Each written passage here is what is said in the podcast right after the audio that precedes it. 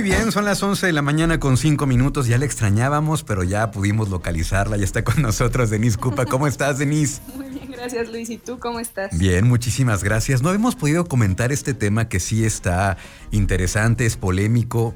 Pues lo que sucedió hace unos días en el Estadio Querétaro, ¿no? El, eh, pues todo esto que ya sabemos y es lo que quieres proponer para el día de hoy, hablar de eso. ¿Cómo, cómo no caer en el fanatismo? ¿Cómo ser un buen aficionado sin, sin desbordarse con las emociones y, que ocurra lo que pasó hace unos días? Claro. Eh, un par de personas se acercaron conmigo a preguntarme por qué nos enojamos tanto, por qué las personas se enojan tanto por un partido de fútbol.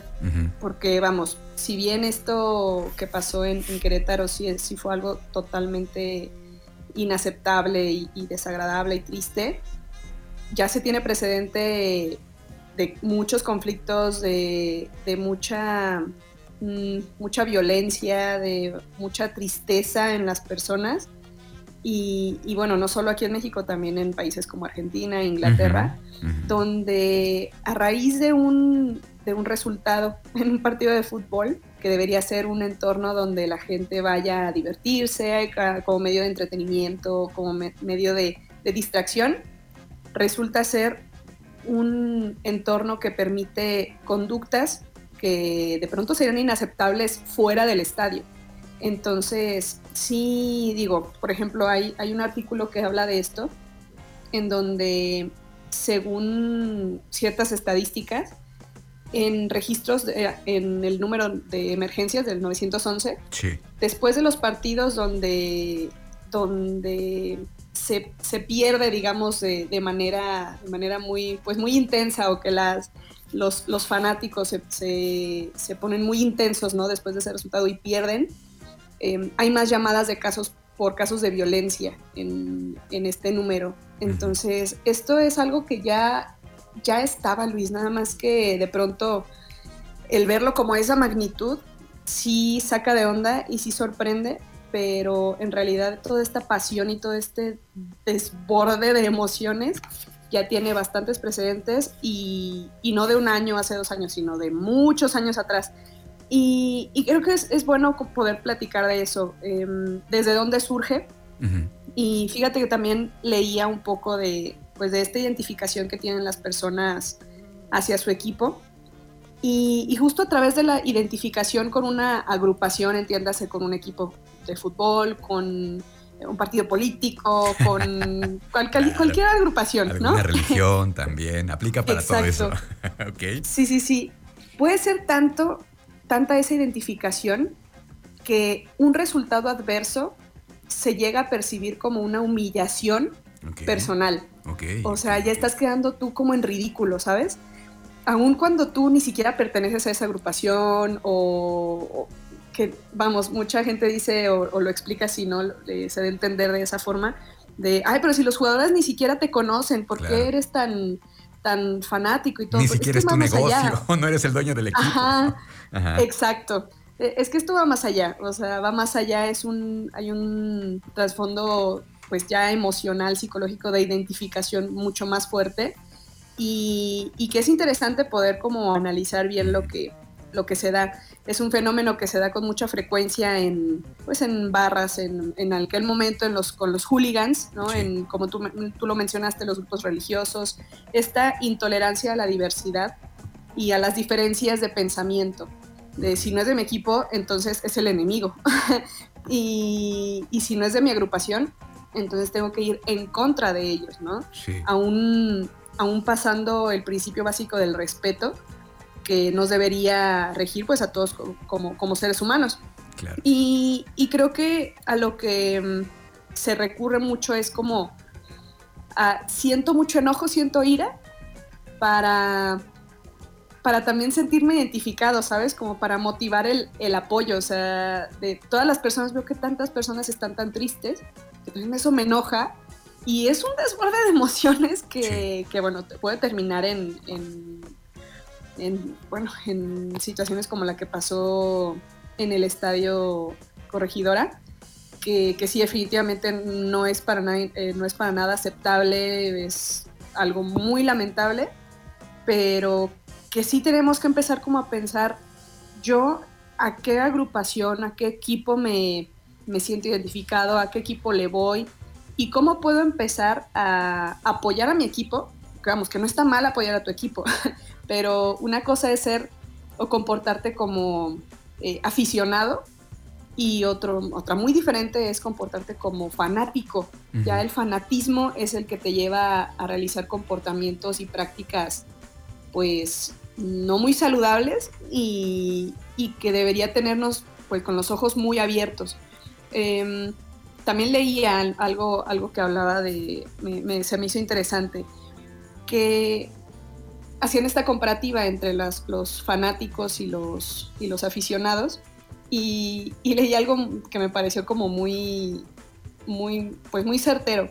Decía que el fanático disfruta más que nadie pero también sufre como ninguno. Es un hecho. y, creo que es cierto. Sí. Creo que es cierto. Sí, sí, sí. ¿Y tú, tú, tú, qué piensas como de esa parte, Luis? No, es que sí, estaba pensando eh, ahorita en lo, que dijiste del, que se siente humillado, pues el fanático al perder. Y en algún momento yo leí también eh, que pues muchas veces entra esta parte mm, más primitiva del ser humano en protegerse, en cuidarse eh, y muchas veces las emociones son las que rigen. Entonces también entra esta parte primitiva, esta parte animal, porque probablemente se está sintiendo eh, agredido por, por, un, en este caso, un resultado o una provocación o lo que sea. Eh, y, también es interesante ver cómo eh, tenemos esta parte, insisto, muy primitiva de cuidarte o cuidar a los tuyos porque te estás sintiendo agredido y de ahí también uno se puede volver violento, ¿no? Sí, claro. No, y, la, y esa emoción no solo termina cuando termine el juego, o sea, sino después. Eh, también hace, hace algún tiempo, y bueno, todavía de repente se, se habla, ¿no? Del, del San Lunes, de cuando pierde tu equipo el domingo y que el lunes llegas todo, pues, todo enojado, no quieres hablar con nadie. O no van a trabajar también. ajá, o no, van, o no van a trabajar de plano. Entonces, sí, el, creo que coincido con, esta parte de que el fanático disfruta más que nadie, pero también sufre como ninguno. Y su equipo llega a ser más importante que el resto de lo que le rodea. Y, creo que ya sí empiezas a, notar ese tipo de, de, conductas o de comportamientos en ti o en alguien de los que te rodean. Creo que también es como un poquito de alerta, un poquito rojo que hay que atender. Si, si ya el resultado de tu equipo favorito ya llega a ser más importante que cualquier otra cosa de tu vida.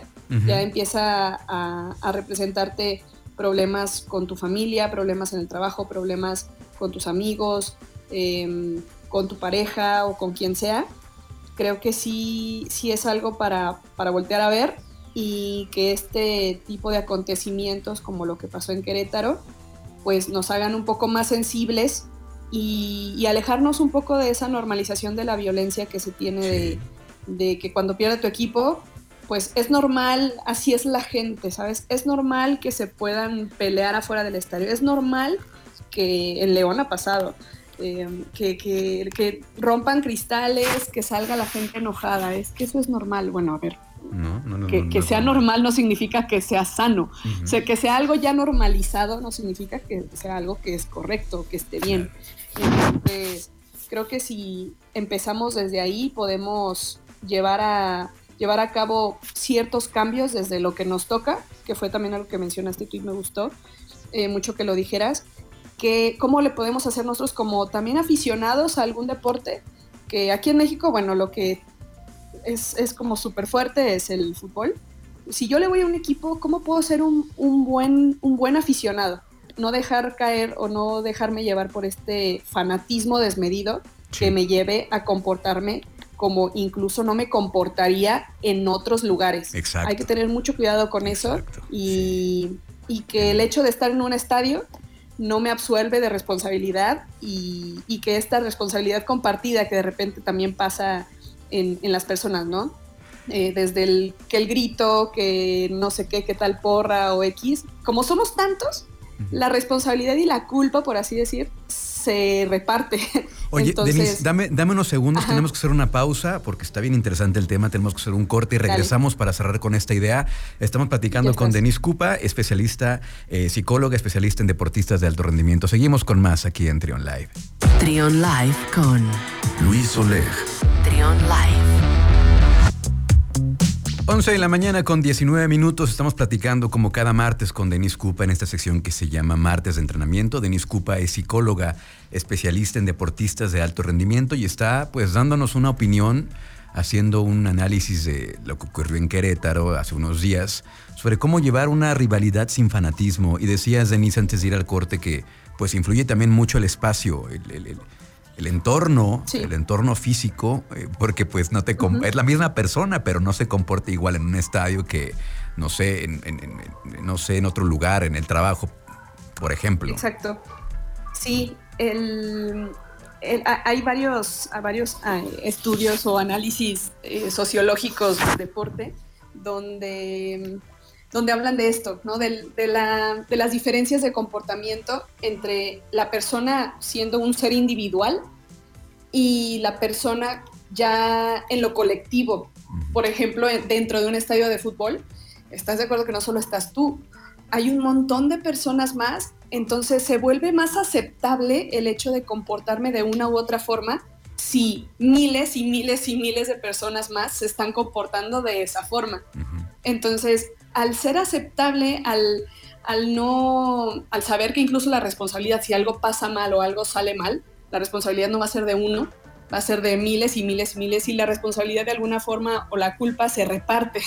Entonces, al, al, que, al ver esto que, se reparte, pues de pronto ya empezamos a quitar importancia a golpear a alguien, a aventar em, cualquier objeto, a empezar a, realizar prácticas que en otras situaciones no haríamos, ¿no? Que, incluso fuera del estadio no, no, realizaríamos. Y eso es muy fuerte y, es algo que también creo que debería ser considerado por parte de los, de los protocolos de seguridad en los estadios, pero que nosotros como espectadores podemos también empezar a darnos cuenta de eso, de a ver, a veces estoy gritando, por ejemplo, en el estadio y digo, a ver, ¿estaría gritando yo esto eh, si estuviera fuera del estadio?